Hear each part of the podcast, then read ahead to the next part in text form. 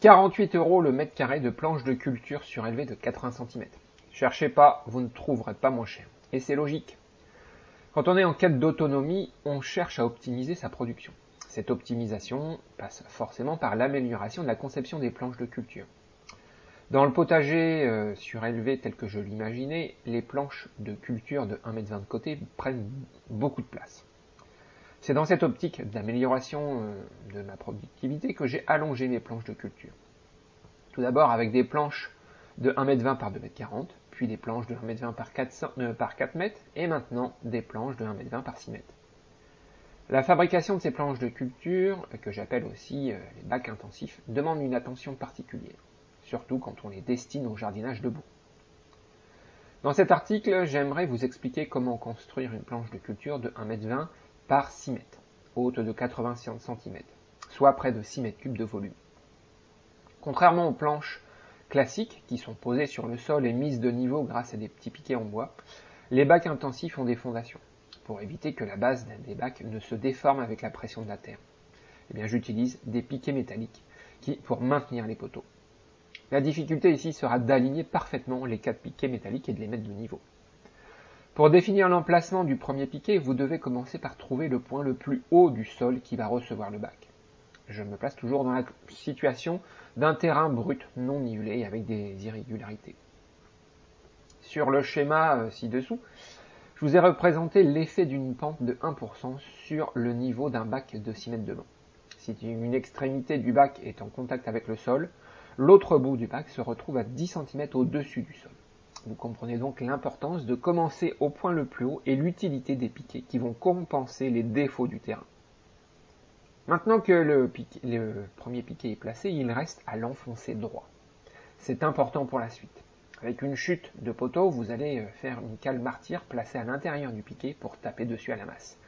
Vous devez contrôler le niveau régulièrement à mesure que vous enfoncez le piquet. À partir du premier piquet, le second se situe à 1m11 du premier, en fixant l'extrémité du mètre au rebord extérieur du premier piquet jusqu'à la pointe du second piquet. Enfoncez-le de la même façon, puis contrôlez le niveau entre les deux piquets. Au final, contrôlez que le petit côté du bac que vous avez préassemblé, euh, sans la planche du bas, s'emboîte bien dans les piquets. Le troisième piquet à placer est celui qui va faire la jonction entre la planche de 4 mètres et la planche de 2 mètres. Il doit être placé précisément, car on doit pouvoir visser l'extrémité des planches sur le même poteau. Le quatrième piquet se place de la même façon. Vérifiez bien l'écartement entre les deux piquets. Pour le cinquième piquet, ben, on va le placer à 5,95 m du premier et le niveau sera pris à partir du troisième piquet. Même travail pour le piquet 6. Et enfin, le piquet 7 et 8 qui seront placés à 1m97 du piquet 1 et 2 et dont le niveau sera pris à partir du piquet 1 ou 3. On peut maintenant visser la première planche de 4 mètres. Commencez par la planche haute. Vérifiez les niveaux euh, de la planche et des, poteaux aux extrémités. Si vous êtes seul, vous pouvez utiliser des serre-joints pour maintenir la planche. Sur la photo, j'ai fait l'erreur de commencer à visser la planche sur un poteau intermédiaire. Il faut visser la planche à ses extrémités, c'est beaucoup plus facile. Vous pouvez visser la seconde planche de 4 mètres sur le côté opposé et terminer le tour du bac en vissant les planches de 2 mètres. C'est à ce moment qu'il faut bien contrôler le niveau et la linéarité de l'ensemble. Juste après, vous pouvez placer les poteaux 7 et 8, les mettre de niveau et les visser sur les planches. Les autres planches de 4 mètres seront vissées en descendant. Il ne reste plus après qu'à combler les trous avec des planches de 2 mètres.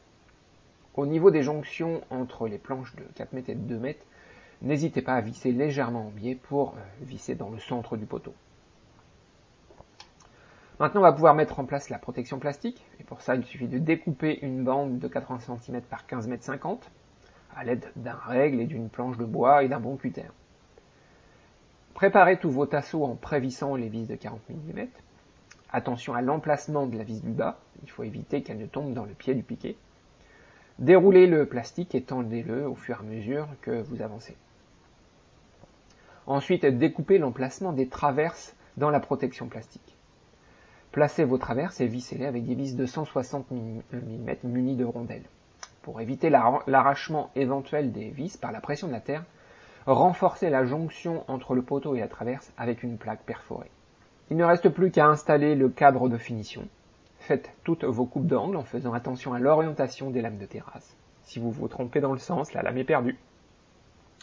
Percez les extrémités au coin du cadre pour maintenir chaque angle avec une vis de 70 mm. C'est important pour éviter la déformation des lames de terrasse. Percez et fraisez l'emplacement des vis qui vont maintenir le cadre sur le champ des planches hautes du bac. Et lors de la mise en place, vérifiez bien que le cadre déborde de 2 cm autour du bac. Pour ceux qui veulent retrouver toutes les explications en vidéo, euh, ainsi que les plans cotés en PDF, la liste des courses et le fichier de construction 3D étape par étape, mais vous pouvez télécharger le plan ci-dessous. J'ai aussi ajouté les plans de construction à la formation jardinage debout pour jardinier malin. Pour ceux qui veulent se lancer dans cette nouvelle méthode de jardinage, mais vous retrouverez toutes les informations indispensables dans cette formation vidéo. Je vous dis à bientôt dans un prochain article.